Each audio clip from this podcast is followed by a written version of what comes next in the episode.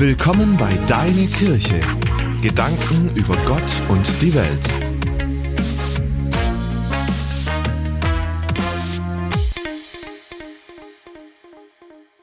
Heute geht es um die schwachen Stunden, die wir als Christen immer wieder erleben.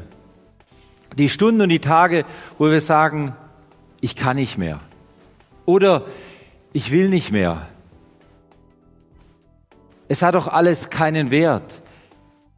Wisst ihr, wovon ich spreche? Einer, dem so ging, war der Elia. Ich lese uns aus 1. Könige 19 die Verse 1 bis 8. Ah, berichtete Isabel alles, was Elia getan hatte, vor allem wie er die Propheten Baals mit dem Schwert getötet hatte. Da schickte Isabel einen Boten zu Elia, der ihm ausrichten sollte, die Götter sollen mich schwer bestrafen, wenn ich dir nicht heimzahle, was du diesem Propheten angetan hast. Morgen um diese Zeit bist auch du ein toter Mann, das schwöre ich. Da packte Elia die Angst. Er rannte um sein Leben und floh bis nach Beersheba, ganz im Süden Judas. Dort ließ er seinen Diener, der ihn bis dahin begleitet hatte, zurück. Allein wanderte er einen Tag lang weiter bis tief in die Wüste hinein. Zuletzt ließ er sich unter einen Ginsterstrauch fallen und wünschte, tot zu sein. Herr, ich kann nicht mehr, stöhnte er. Lass mich sterben. Irgendwann wird es mich sowieso treffen, wie meine Vorfahren. Warum nicht jetzt? Er streckte sich unter dem Ginsterstrauch aus und schlief ein. Plötzlich wurde er wachgerüttelt. Ein Engel stand bei ihm und forderte ihn auf. Elia, steh auf und iss. Als Elia sich umblickte, entdeckte er neben seinem Kopf einen Brotfladen, der auf heißen Steinen gebacken war, und einen Krug Wasser. Er aß und trank und legte sich wieder schlafen. Doch der Engel des Herrn kam wieder und rüttelte ihn zum zweiten Mal wach. Steh auf, Elia, und iss, befahl er ihm noch einmal. Sonst schaffst du den langen Weg nicht, der vor dir liegt. Da stand Elia auf, aß und trank. Die Speise gab ihm so viel Kraft, dass er 40 Tage und Nächte hindurch wandern konnte, bis er zum Berg Gottes, dem Horeb, kam. Es geht in unserer Geschichte um eine Not, die nur Christen kennen, die im Einsatz für Jesus sind. Wer sein Christsein behaglich pflegt, kennt es nicht, was Elia hier durchmacht. Die Aktiven im Reich Gottes erleben also ganz besondere Anfechtungen. Und es ist ja auch klar, im Schachspiel bedeutet der König oder der Turm mehr als ein Bauer. Und für den Teufel und seinen Kampf gegen das Reich Gottes bedeutet ein Zeuge Jesu mehr als ein Mitläufer. Es ist für ihn wirkungsvoller, einen Zeugen zu Fall zu bringen, als einen, der nur von dem, der nur mit dem Christentum sympathisiert. Oder ein anderes Beispiel. Im Krieg werden die Widerstandszentren stärker unter Beschuss genommen als belanglose Gegenden. Und wo sich ein Christ für die Sache Jesu einsetzt, seinen Mund aufmacht, um Menschen für Jesus zu gewinnen sucht, das ist so ein Zentrum des Widerstandes für den Feind, das ihm schadet. Und da ist es ganz natürlich, dass der Teufel hier besonders angreift. Luther hat einmal gesagt, die Glaubensväter der Bibel seien patriarchalischen Versuchungen ausgesetzt gewesen.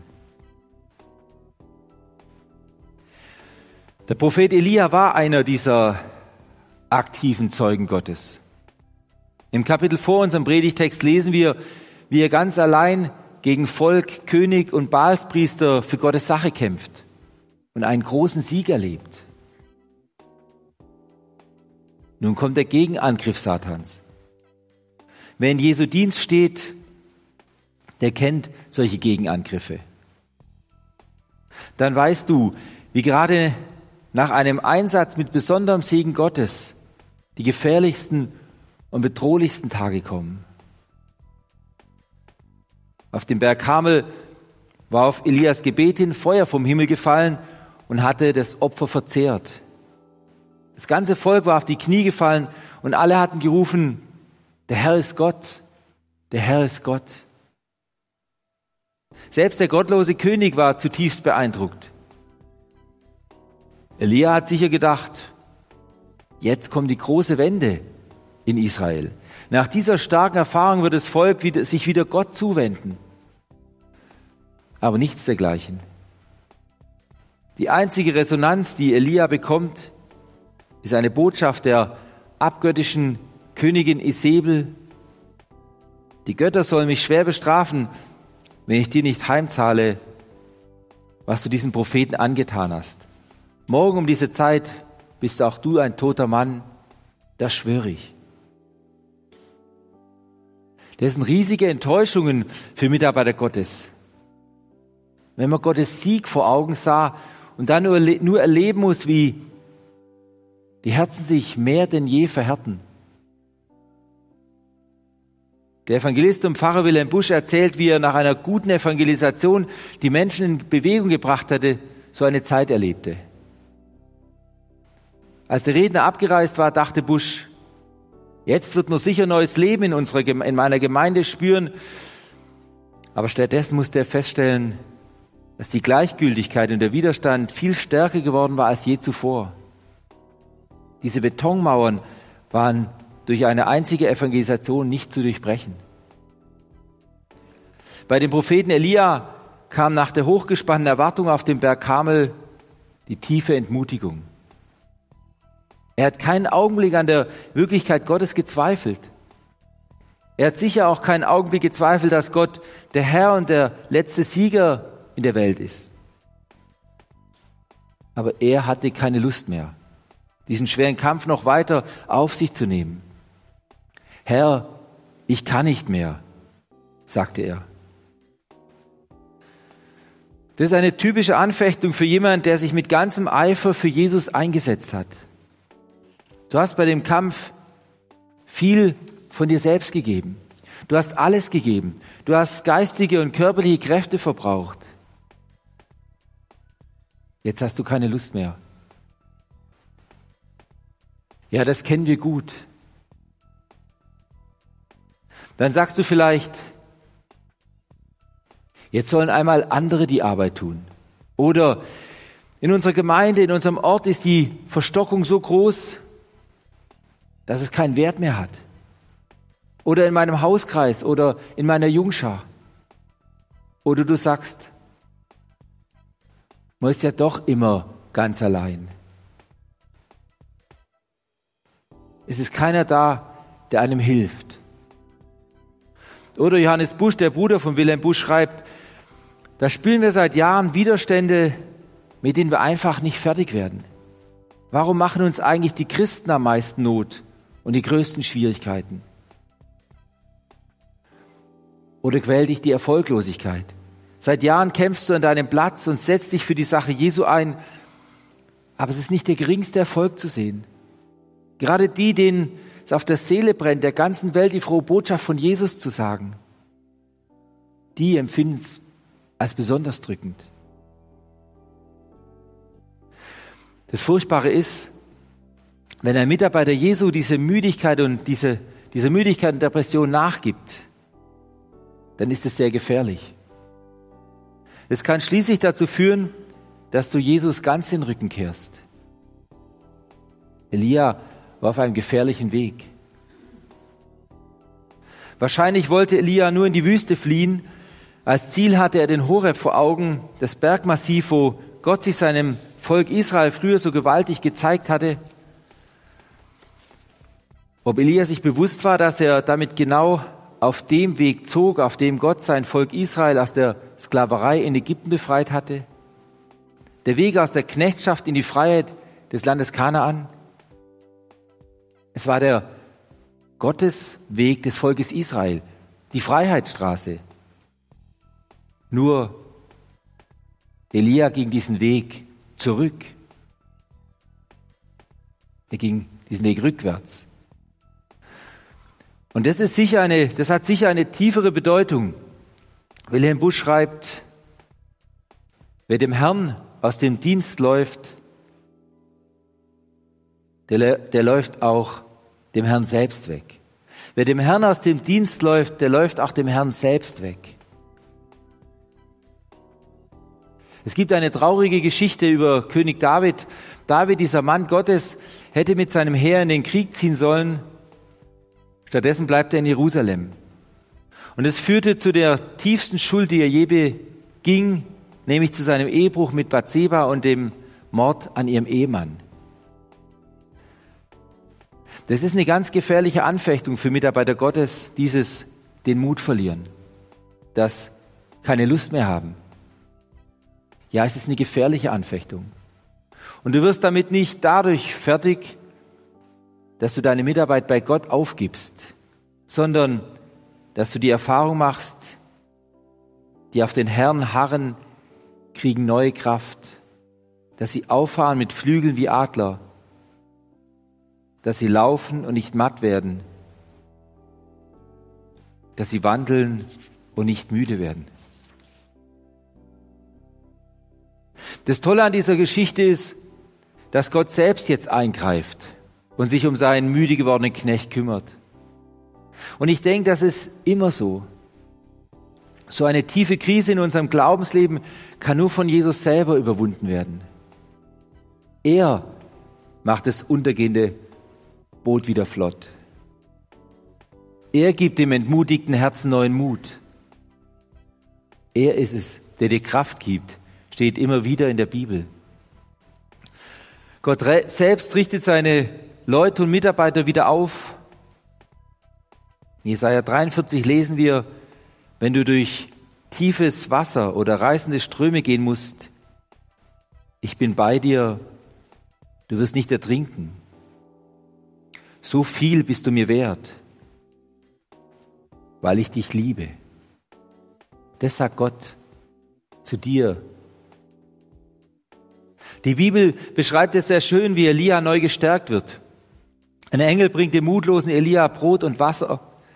Dann darf er sich gründlich ausschlafen. Anschließend gibt es nochmal zu essen von dem gerösteten Brot in dem Wasser. Dass Gott mit seinem Knecht in Gericht und Gnade ernst redet, das kommt erst später. Zunächst bekommt er einfach ganz kleine, schlichte Erfrischungen. So einfühlsam und weise geht Gott mit seinen Leuten um. In dieser Stunde wäre Elia für große Dinge gar nicht empfänglich gewesen. Doch diese kleinen Freundlichkeiten richten den zerbrochenen Mann wieder auf. Und es war nicht nur vor 3000 Jahren so. Gott macht es heute noch genauso mit seinen müde gewordenen Arbeitern. In solchen Stunden des Entmutigseins kann ein schöner Nachmittag mit unserer Familie oder eine Begegnung mit einem lieben Mitchristen so ein direkter Gruß von Gott sein. Oder ein stiller Spaziergang in der Natur eine liebe Aufmerksamkeit durch irgendjemand und so weiter.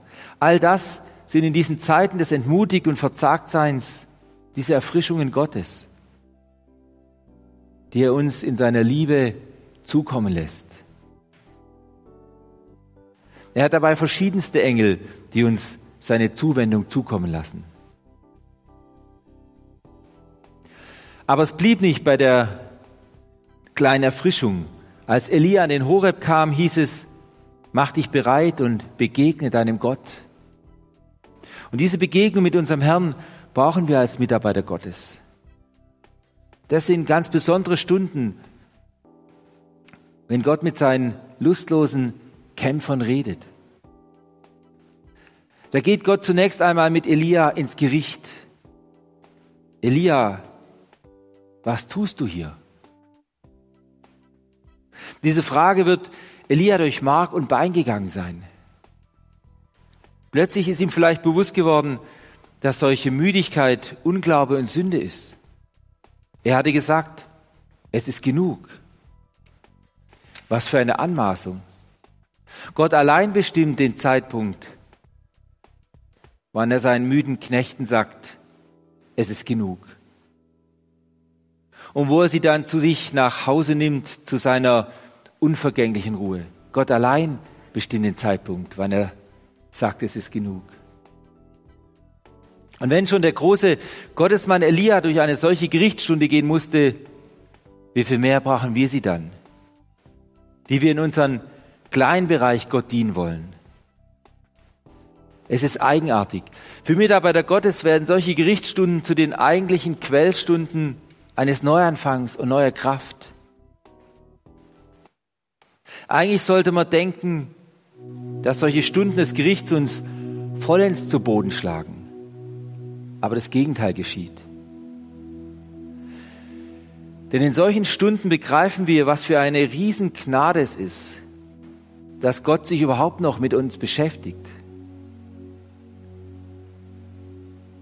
Nach dem Gericht kommen neue Aufträge. Und nach den neuen Aufträgen zeigt Gott Elia, dass er eben nicht allein dasteht.